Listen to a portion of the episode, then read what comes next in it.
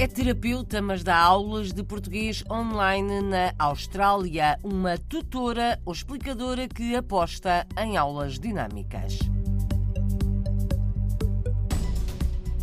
O líder do Chega admite retirar Malódia Abreu da lista de candidatos a deputados, neste caso pela imigração, em causa alegados subsídios indevidos que o deputado pode ter recebido.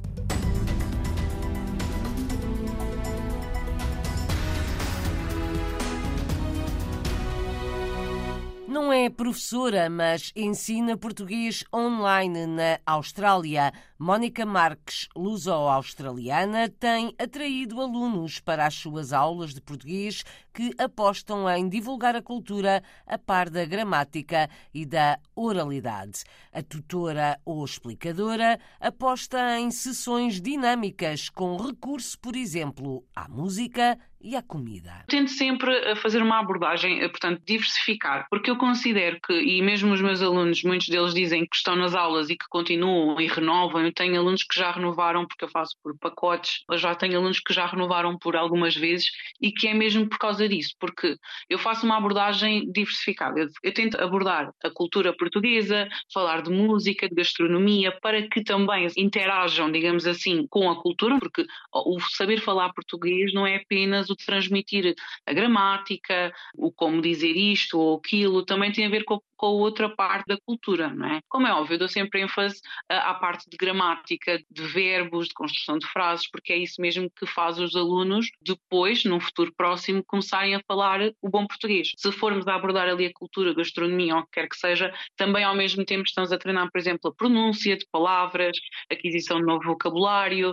Portanto, tento sempre que as aulas sejam desta forma assim mais dinâmica. Uma tutora de português na Austrália, Mónica Marques, dá aulas online, diz que tem alunos de todas as idades, crianças, adolescentes e adultos. Mónica nasceu em Sydney, filha de imigrantes portugueses. Aos três anos mudou-se para Setúbal, em Portugal. Em 2021, regressou à Austrália. É licenciada em terapia ocupacional, mas é a ensinar que diz sentir-se realizada.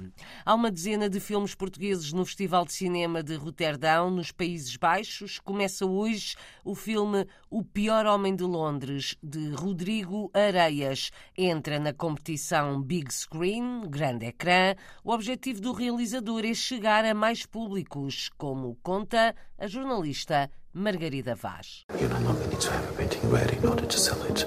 You get paid in advance. Have you seen my paintings?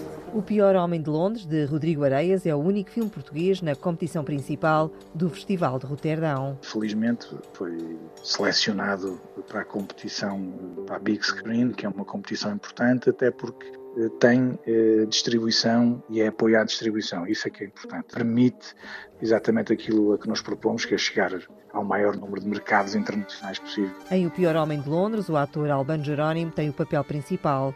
É um filme de época inspirado numa figura real, antecipa o realizador Rodrigo Areias. Num personagem que é o Charles Augustus Howell, filho de uma portuguesa e de um inglês, eh, da época vitoriana, da segunda metade do século XIX, e que ficou imortalizado por essa expressão por Arthur Conan Doyle. Rodrigo Areias vê nos festivais a oportunidade de levar o cinema português até mercados internacionais. São os festivais que conseguem projetar com mais força o cinema português neste processo fundamental que é a internacionalização, que é a busca de outros mercados, que é como chegar a mais pessoas, não é? A curta Filme Feliz, de Eduardo Coimbra, Diálogos Depois do Fim, de Tiago Guedes, e Estamos no Ar, a primeira longa-metragem de Diogo Costa Amarante, são outras criações portuguesas no Festival de Cinema de Roterdão. Estamos prestes a começar. Por favor, não olhem para trás nem falem uns com os outros. Está no ar. Filmes portugueses no Festival de Cinema de Roterdão, nos Países Baixos. Começa hoje e prolonga-se até 4 de fevereiro.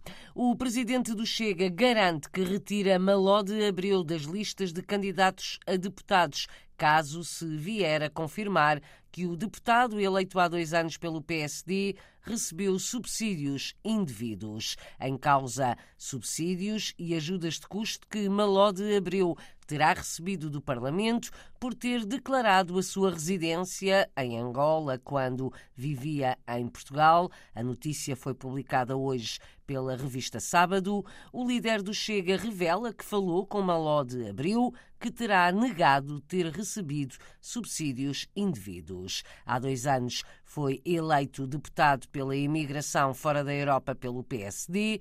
Recentemente deixou o partido e passou a ser cabeça de lista do Chega nas próximas legislativas, mais uma vez como candidato a deputado pelo Círculo Fora da Europa. Foi a revista Sábado que divulgou os alegados subsídios indevidos, como conta mais a jornalista Rita Fernandes. Em subsídios como despesas de deslocação, mais de 24 mil euros para viajar em Portugal e também no círculo fora da Europa, cerca de 20 mil euros por ajudas de custo, a juntar aos cerca de 25 mil ganhos em presenças na Assembleia da República. A história é contada pela revista Sábado. O registro de presenças na Assembleia confirma que Maló de Abreu esteve em mais de de 100 das cerca de 150 sessões plenárias e conduziu também os trabalhos da Comissão Parlamentar de Saúde. A revista conta que a declaração do Tribunal Constitucional